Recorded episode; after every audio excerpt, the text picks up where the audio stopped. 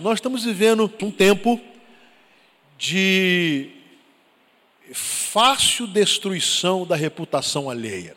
Aliás, infelizmente as redes sociais têm sido usadas quase que mais para isso do que para outras coisas.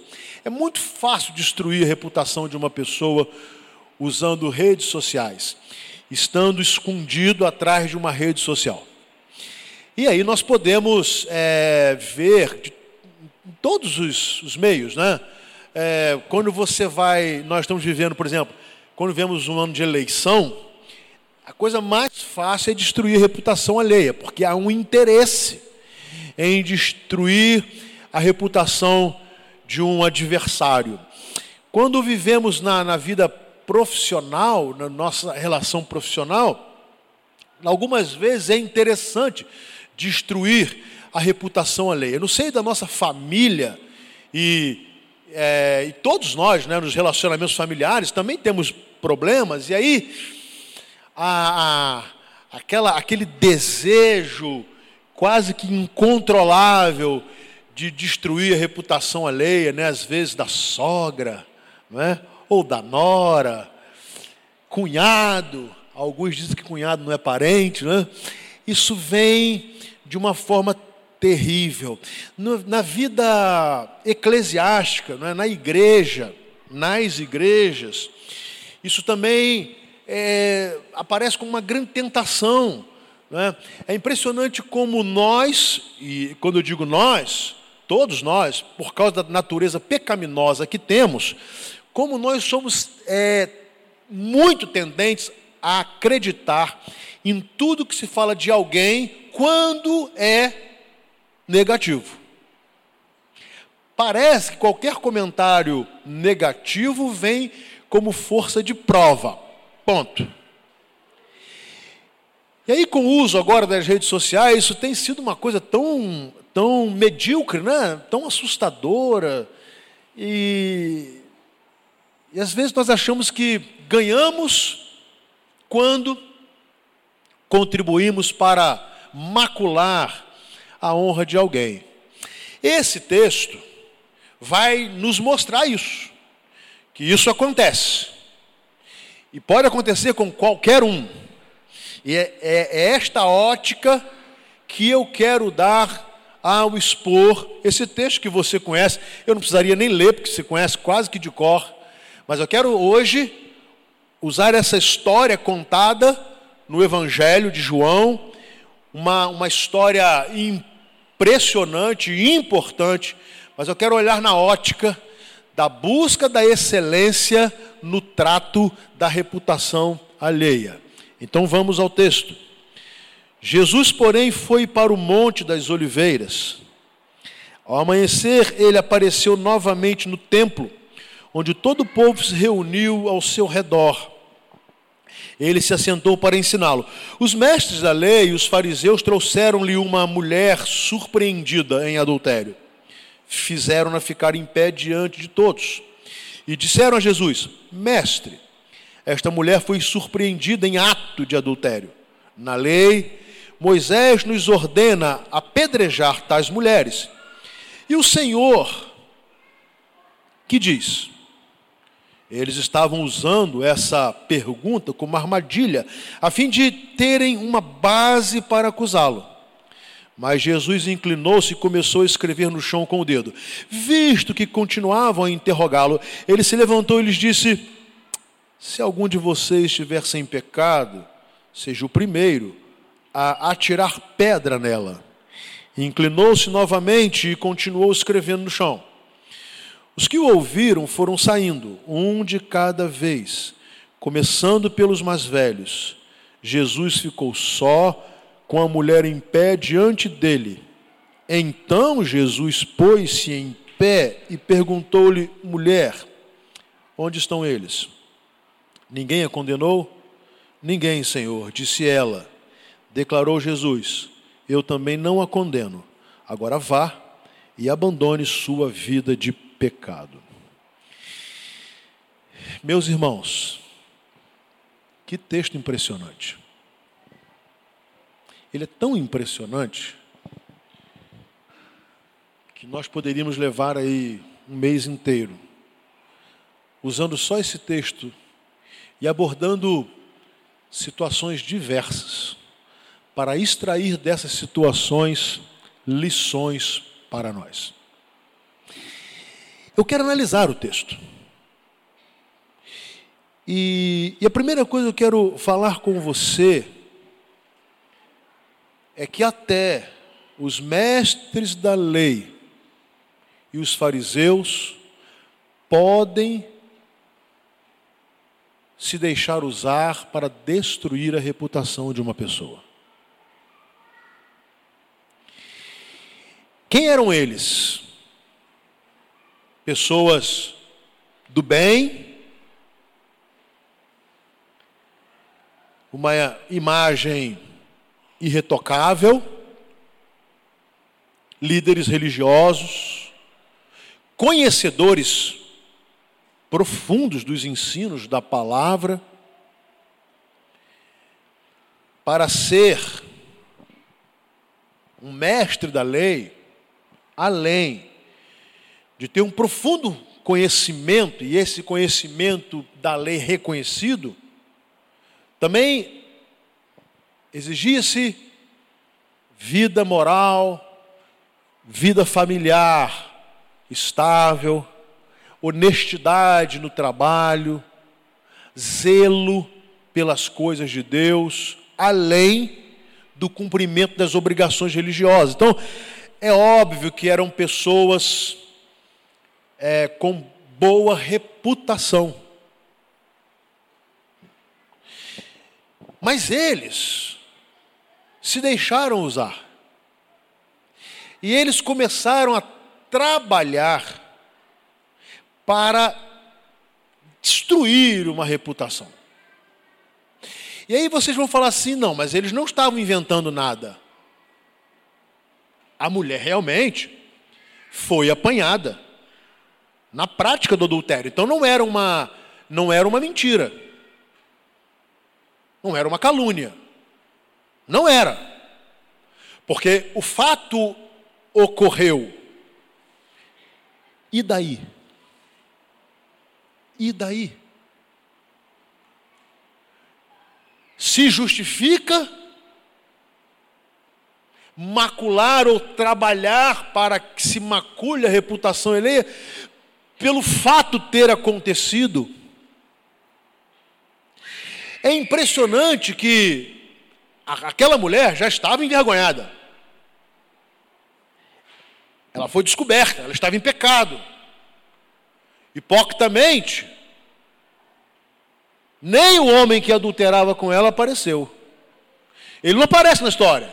Ninguém diz quem era. Mas ele também era adúltero, concordam comigo? É óbvio que era. Porque não era sua esposa. Então ele era um adúltero.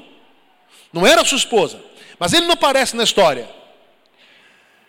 Mas o fato é, é que esses homens, é, cheios de autoridade para cuidar de pessoas, eles usaram a, a autoridade, a imagem positiva, sob o ponto de vista religioso que tinham, para macular, para humilhar, para pisar.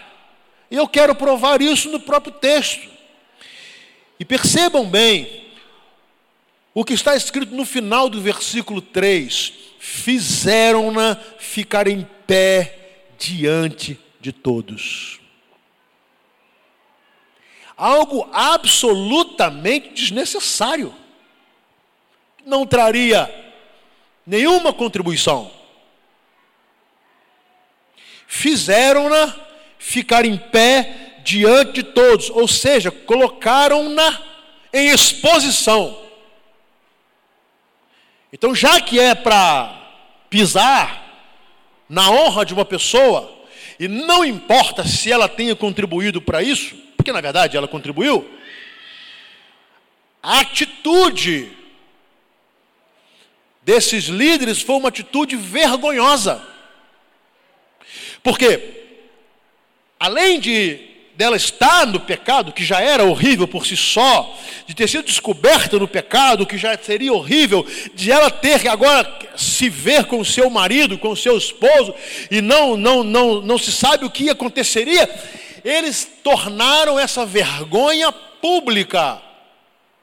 E na verdade, se deliciaram com essa exposição. Aqui está uma mulher, aqui está uma pecadora, aqui está uma adúltera, aqui está uma mulher que envergonha a sua família, aqui está uma mulher que, que envergonha a sociedade.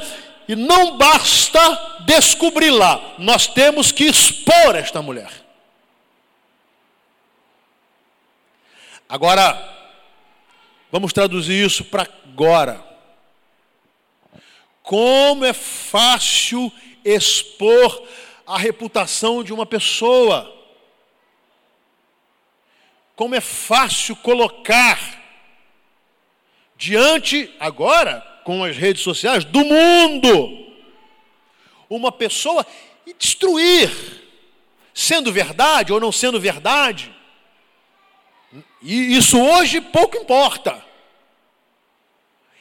Como é fácil macular e como é impressionante que as pessoas são tendentes a dar crédito e, na linguagem popular, compartilhar. Compartilhar, compartilhar aquilo que vai denegrir, manchar, macular a reputação de alguém. Prestem bem atenção. Fizeram-na ficar em pé diante de todos. Para que isso?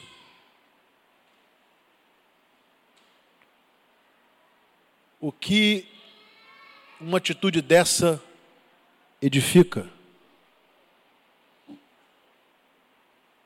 Porque eu me acho no direito de expor a reputação alheia. Os mestres fizeram isso. Mas há uma situação pior. O que motivou? O que motivou? O versículo 6 diz: Eles estavam usando essa pergunta como armadilha, a fim de terem uma base para acusá-lo. Eles não tinham nada contra aquela mulher. Ele não estava preocupado com a mulher. Até porque, na sociedade, antiga do Novo Testamento, a mulher era muito desprezada. E ainda mais, uma mulher naquela situação. Não há nenhuma informação aqui no texto que algum familiar da mulher estivesse presente nessa acusação e nessa exposição. Não há nenhuma informação que o marido dela estivesse aqui. Não há nenhuma informação. Nenhuma. Então, qual é o interesse daqueles homens? O texto está dizendo e ensinando que eles queriam atacar Jesus e não a mulher, mas envergonharam a mulher. Eles queriam atacar Jesus e não queriam atacar, eles não estavam preocupados com aquela mulher. Para eles, ela ser apedrejada ou não ser, pouco importava. O negócio é que eles tinham uma questão com Jesus. E eles queriam atacar Jesus, e eles queriam testar Jesus, e eles queriam pegar Jesus num erro para acusá-lo. Então, usaram da baixeza e da falta de caráter para colocar a mulher e expô-la diante de todos. A vergonha dela não importava. A humilhação dela não importava. Não fazia o menor sentido ter preocupação com seu esposo, se ela tivesse filho com seus filhos, a honra dela não importava. Porque eles queriam acusar Jesus. Você já deve, você é uma pessoa inteligente, ver como isso acontece quando alguém quer acusar uma igreja. Se você quer atacar uma igreja, você começa a expor pecados de pessoas. E, e naturalmente expor. E apresentar para todo mundo como se isso fosse. Mas a intenção é atacar a igreja de Cristo. Não é impressionante como você já deve ter percebido qualquer erro de um cristão imediatamente se torna é, assunto nacional. Mas a verdade, ninguém está preocupado com a pessoa. Ninguém está preocupado com o pastor que caiu, ninguém está preocupado com o padre que caiu, ninguém está preocupado, ninguém está preocupado com isso. A ideia é o seguinte: vamos envergonhar e destruir o Evangelho, a igreja de Cristo. E quando nós conseguimos isso, agora a pessoa que foi humilhada, problema dela. Impressionante como isso acontece, né? Eu não estou aqui para jogar os fatos, mas porque é muito atual, vocês devem se lembrar do embate entre o Ricardo Boechat e o pastor Silas Malafaia, e as coisas horrorosas que o, que o Ricardo Boechat falou, e depois ele teve que se retratar.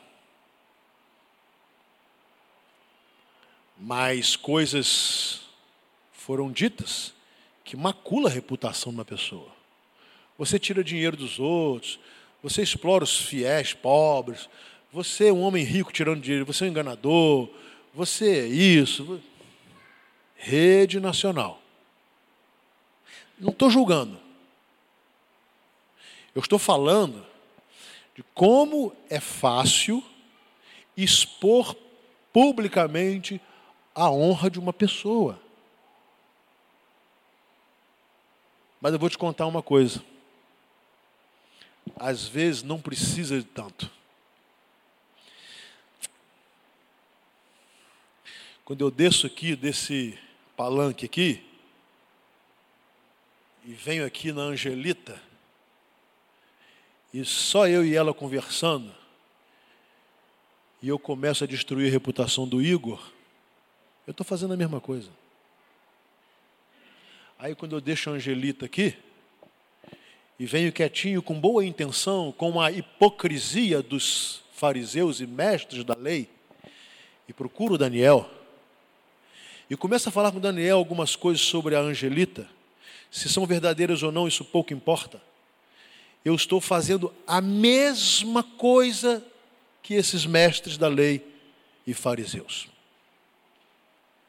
Estou expondo, estou matando a reputação de alguém estou destruindo. Por que nós gostamos tanto quando as notícias são ruins? Por que elogiar é tão difícil? Por que reconhecer o valor é tão complicado?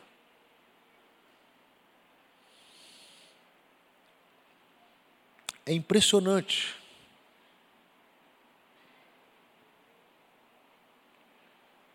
Quando alguém chega para mim e fala assim: Você está sabendo? Eu tremo, já começo a tremer e fugir. Então, não estou e não quero saber. Não quero saber. Para que, que eu quero saber? Paulo, escrevendo aos Filipenses, ele vai falar se assim, tudo que for honesto, tudo que for digno, tudo que for amável, tudo que for de boa fama, aí sim, se é para falar bem, ótimo. Se é para falar bem, falemos bem. Se é para usar palavras abençoadoras, glória a Deus. Mas o que vai me ajudar, ou o que vai ajudar alguém que eu começo aqui a destruir a reputação? E veja bem, não importa se o fato é verdadeiro ou não nós temos que buscar a excelência no trato da reputação alheia. A Bíblia é, ela é categórica, não falem mal uns dos outros. Está escrito ou não está? Não falem mal. Então é o seguinte: se eu não posso falar bem, eu me calo. O silêncio é prova de sabedoria. Então, para que falar mal? Para que passar ou, ou, ou lançar uma semente de, de animosidade, de tristeza? Para quê? Isso acontece no, no, na relação familiar, profissional, na relação eclesi eclesiástica. Claro que acontece, mas nós que estamos buscando a excelência, tudo quanto te vier às mãos, faça-o conforme as tuas forças. Então, nós temos que ser excelentes. e proteger a reputação alheia. Aquela mulher, ela já estava com a sua vida destruída. O pecado estava destruindo a sua vida. Meus irmãos, o pecado destrói por si só. Não precisa que ninguém contribua para isso. Agora, Jesus vai tratar disso, né? Porque é impressionante quando eles começam a perguntar a Jesus: ah, Moisés falou, o que, que o senhor fala? Moisés falou, o que, o senhor fala? Tem gente que confia mais, é, dá mais crédito a Moisés do que a Jesus. Tem gente que dá mais crédito a, a, a, um crente que fala mal dos outros do que a palavra de Deus. A um líder que fala mal dos outros do que a palavra de Deus. Eles estavam dizendo assim: Moisés disse, a lei diz que tem que ser apedrejada, mas o senhor vai dizer o quê?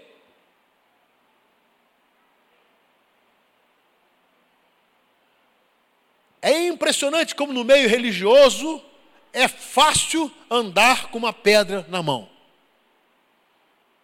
E aí, o texto diz que Jesus ouviu aquilo e percebeu, ele começou a escrever no chão com o dedo, ninguém sabe o que Jesus escrevia, mas o fato é que aí eu aprendo como tratar bem a reputação alheia é não dar ouvido a quem fala mal dos outros. Vem falar mal? Escreva no chão. tipo assim, Jesus falou: não estou nem aí para vocês estão falando. Vocês estão falando? Eu estou escrevendo. Eu estou aqui meditando. Eu estou pensando. Por quê?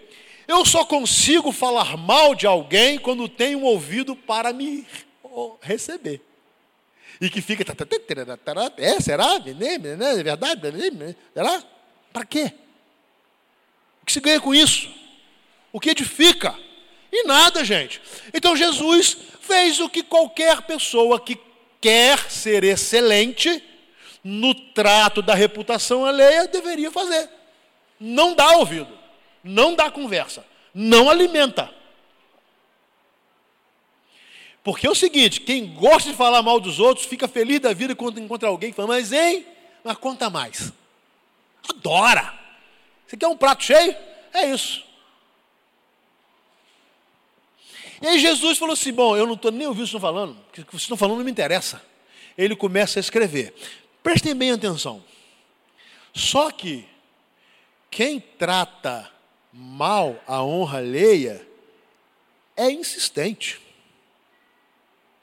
Porque eles viram Jesus não dando confiança.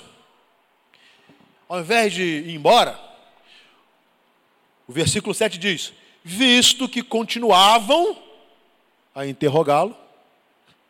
Vamos continuar. Vamos continuar. Vamos continuar. Nós queremos que ele entre na nossa. Nós queremos que Jesus entre no nosso jogo. Nós queremos que Jesus entre nessa carnalidade. Nós queremos pegá-lo. E se ele nos dá conversa, se ele, se ele entra com a gente nesse diálogo destruidor, ótimo, é o que nós queremos. Então, não percebendo ou não querendo perceber que Jesus não se interessava por fofoca e não se interessava por destruição da honra alheia, eles insistiram. Tá.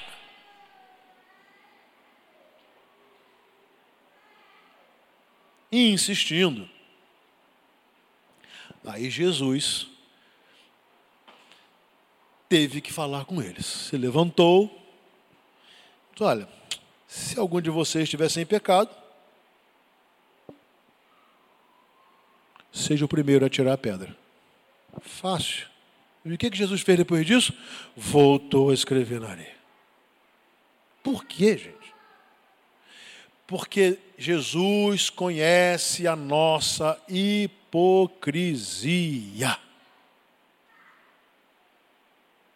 Jesus conhece a nossa hipocrisia. Jesus que sonda a nossa mente, o nosso coração. Ele sabe de que, daquilo que nós somos capazes. Ele sabe. E o apóstolo Paulo vai corroborar isso quando ele escreve no capítulo 7 da sua carta aos Romanos: Não há bem nenhum em mim Pois o bem que quero, esse não faço, o mal que não quero, esse pratico, miserável homem que sou. Percebem? que a nossa, a nossa natureza ela é maculada pelo pecado. Então pode ser que eu nunca venha a adulterar, mas eu tenho outra fraqueza. Nunca ninguém conseguirá te expor a um ato, por um ato desse. E aí você se, se julga no direito de expor pessoas, de, de, de contribuir para a destruição da, da, honra alheia, como se não houvesse mal nenhum em você ou em mim. Nós somos, por natureza, perdidos e mortos em nossos delitos e pecados, e nós só fomos resgatados e vivificados por causa do sangue de Cristo Jesus. Amém? Mas nós temos que reconhecer isso. Então é por isso que Jesus depois da insistência, ele se levanta e diz: Olha, sim, tudo bem, beleza. Se você não tem. Jesus não falou assim: se alguém aqui nunca adulterou, que jogue a primeira pedra. Teria gente jogando pedra, óbvio. É claro, mas não foi isso que Jesus falou. Jesus não, não privilegiou um pecado em detrimento de outros. Ele falou: se alguém não tem pecado, não comete pecado, qualquer pecado, pega a pedra e manda.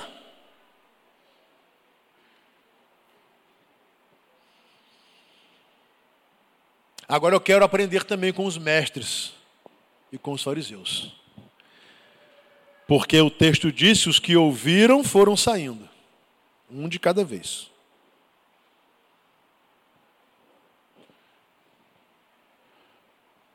Hoje em dia tem gente que não sai nem assim.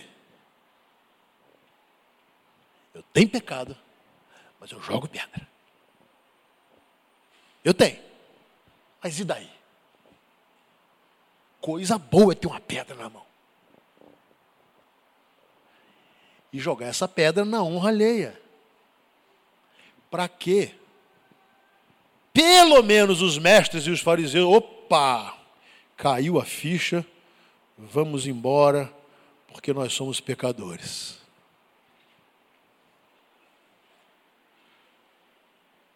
Meus irmãos,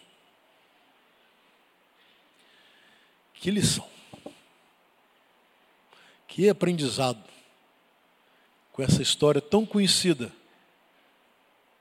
que precisa ser melhor analisada. Muito bem, eles foram embora. Claro, que eles eram pecadores. E aí, Jesus ficou só com a mulher diante dele. Deixa eu falar uma coisa. O único, o único que pode destruir a nossa honra é Jesus. O único que pode jogar não só uma pedra, mas uma pedreira inteira em nós é Jesus. O único que consegue ficar diante de nós quando desafiados por ter ou não ter pecados é Jesus. Por isso, ainda no capítulo 8, mais à frente, ele vai olhar para os seus inimigos e vai dizer assim: Quem dentre vós me convence de pecado?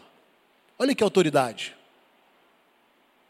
Ele olha para os inimigos, esses mesmos que o odiavam e que viviam procurando uma falha nele, tentando armar uma emboscada para ele cair, para esses mesmos. Ele pergunta: tudo bem, mostre um pecado na minha vida. Ninguém mostrou, mas só Jesus. Eu não posso fazer isso. Você não pode fazer isso. Nós não podemos fazer isso. Porque qualquer pessoa com mínimo de inteligência sabe que é pecadora. E sabe que as pessoas que me conhecem poderiam apontar pecados na minha vida. É óbvio. Mas Jesus olha para os inimigos, para aqueles que o odiavam, e disse: aponta aí um pecado. Ninguém conseguiu apontar. Então Jesus pôde jogar pedras naquela mulher, concordam? Mas ele não fez. Ele tinha autoridade, Mas ele não fez. Ninguém poderia dizer que ele estava é, sendo hipócrita porque por ser pecador, mas ele não jogou. E aí, impressionante. Jesus pôs-se em pé, se levantou diante dela, para tirar aquele senso de humilhação. Ali estava um ser humano não era um objeto, não era uma coisa. Embora ela não estivesse cuidando bem da sua honra, mas Jesus queria cuidar da honra dela. Embora ela não estivesse valorizando o seu corpo, a si mesmo, não valorizando o seu esposo, a sua família, mas Jesus queria mudar e não destruir. Jesus queria mudar a vida da mulher e não destruir. Jogar pedra, seria só destruição, mais nada. Expor aquela mulher publicamente, como os fariseus fizeram, não ajudaria nada, só iria piorar. Jesus não queria piorar, Jesus queria mudar. Então, ele se levanta, olha com dignidade, e dando dignidade àquela mulher, e diz: Onde estão eles? Ninguém a condenou?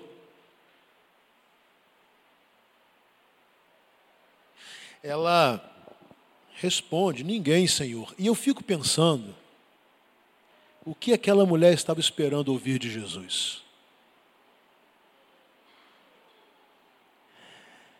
Ela se livrou das pedras dos mestres da lei e dos fariseus, mas agora ela estava diante de alguém que podia fazer isso. Como estava agora o seu coração? O que ela esperava, o seu emocional? O que ela esperava ouvir de Jesus? O que ela esperava receber agora de Jesus? Eu não sei, não dá para mensurar o coração daquela mulher. O fato é que ela diz: Não, ninguém me condenou. Aí Jesus, aí sim, Jesus nos ensina a tratar com excelência a honra, a reputação dos outros. Ele diz: Eu também não a condeno. agora sim. Eu também não. Meus irmãos, Jesus não disse eu não condeno o que você fez. Ele diz: Eu não a condeno. Eu não estou condenando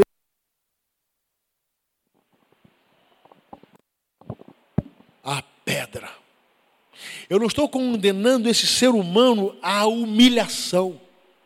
Eu não estou condenando esse ser humano às dores que alguém sofre quando é apedrejado. Eu não estou. E olha aqui que às vezes as pedras que vêm por nossa língua machucam muito mais. Muito mais. Jesus, eu também não. Eles não te condenaram, eu também não. Tratando a reputação alheia com excelência. Eu não vou te humilhar. Eu não vou expor você ao ridículo. Eu não vou pisar em você. Eu não vou te esmagar mais do que você já está por causa do pecado. Eu não vou fazer isso. Eu não vim para isso. Eu não vim para condenar. Eu vim para salvar. Eu vim buscar e salvar aquele que se havia perdido. Não precisam de médicos os sãos, mas os enfermos. Eu vim para dar vida e vida em abundância. Quem vem roubar e matar e destruir é Satanás. Eu, Jesus, não. Então, Jesus diz a ela: Eu também não a condeno. E com amor, lhe dá um conselho, em forma de imperativo. Você quer continuar agora? Você quer cuidar da sua honra? Eu estou cuidando da sua honra. Eu estou cuidando da sua reputação. Eu estou protegendo a sua reputação. Você quer fazer isso também? Então vá e abandone a sua vida de pecado. Sem uma pedra. Sem uma pedra.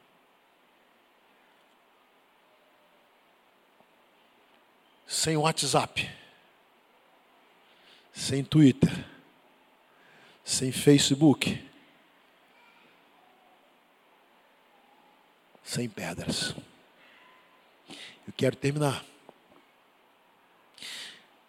como nós estamos tratando a honra alheia. Por quê?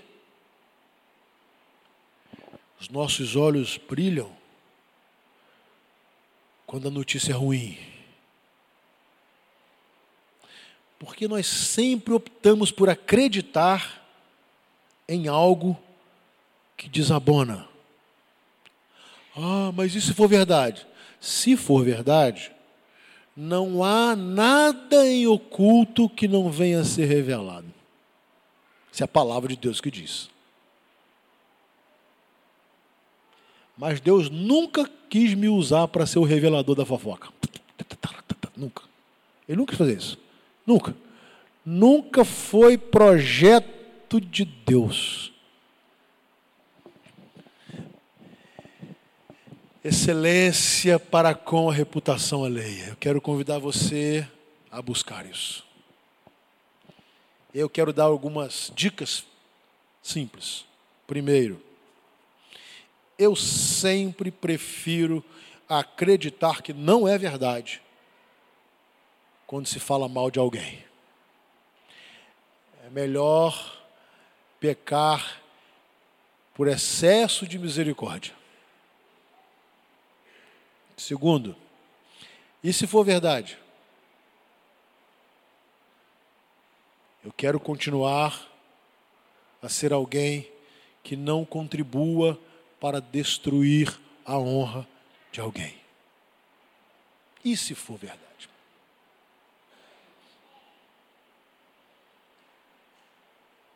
Terceiro, eu quero olhar para o caído e estender-lhe a mão e dizer assim: vá. Eu não vou te jogar pedra. Agora eu vou te aconselhar. Você quer cuidar bem da sua honra? Abandone a sua vida de pecado. Estou do seu lado. Estou com você. É só você abandonar que você vai ser feliz. A sua dignidade será recuperada. Se eu consigo fazer isso, eu estou sendo excelente, tratando com excelência a honra alheia.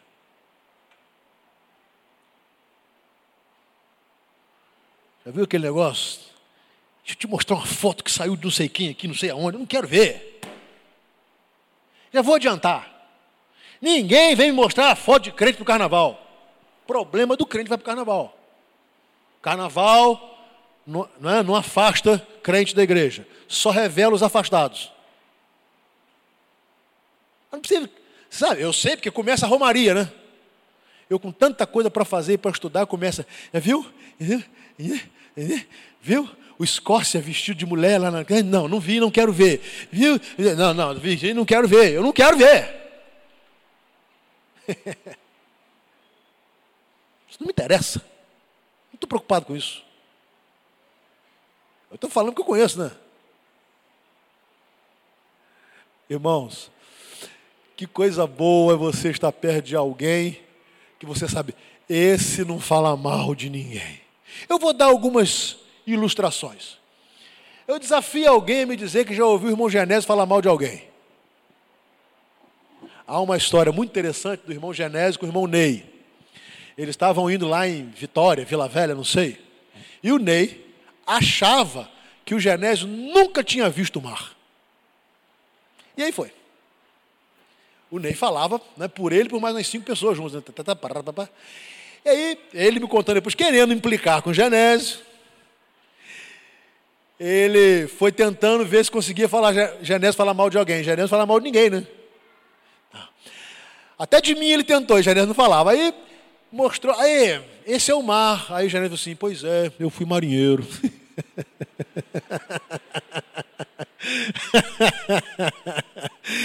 e aí ele começou a falar assim, e aí, mas aí começou a falar mal do diabo. Que o diabo é isso, o diabo é aquilo, o diabo é aquilo. Quando falou assim, é, aí o Genésio, pois é, mas ele é poderoso. Nem do diabo o Genésio fala mal. Mas isso não é bom, gente? Alguém já viu a irmã Ruth Rodrigues falar mal de Eu não vi, pode ser que você teve, eu não. Eu lembro que alguma época tinha uma galera aí de jovem fazendo uma bagunçada danada aí, aí, e todo mundo descendo a lenha. Aí eu chegava para a irmã Ruth e ela falou assim: Pastor, eu estou orando pelos jovens. Meu Deus, que coisa boa, né? Estou orando. Estou orando. Eles estão numa fase difícil, estão fazendo um monte de bobagem, está errado. Eu estou orando por eles. Eu vou orar por eles. E aí Deus vai fazer coisa boa. Excelência no trato com a reputação alheia, com a honra alheia. Pronto.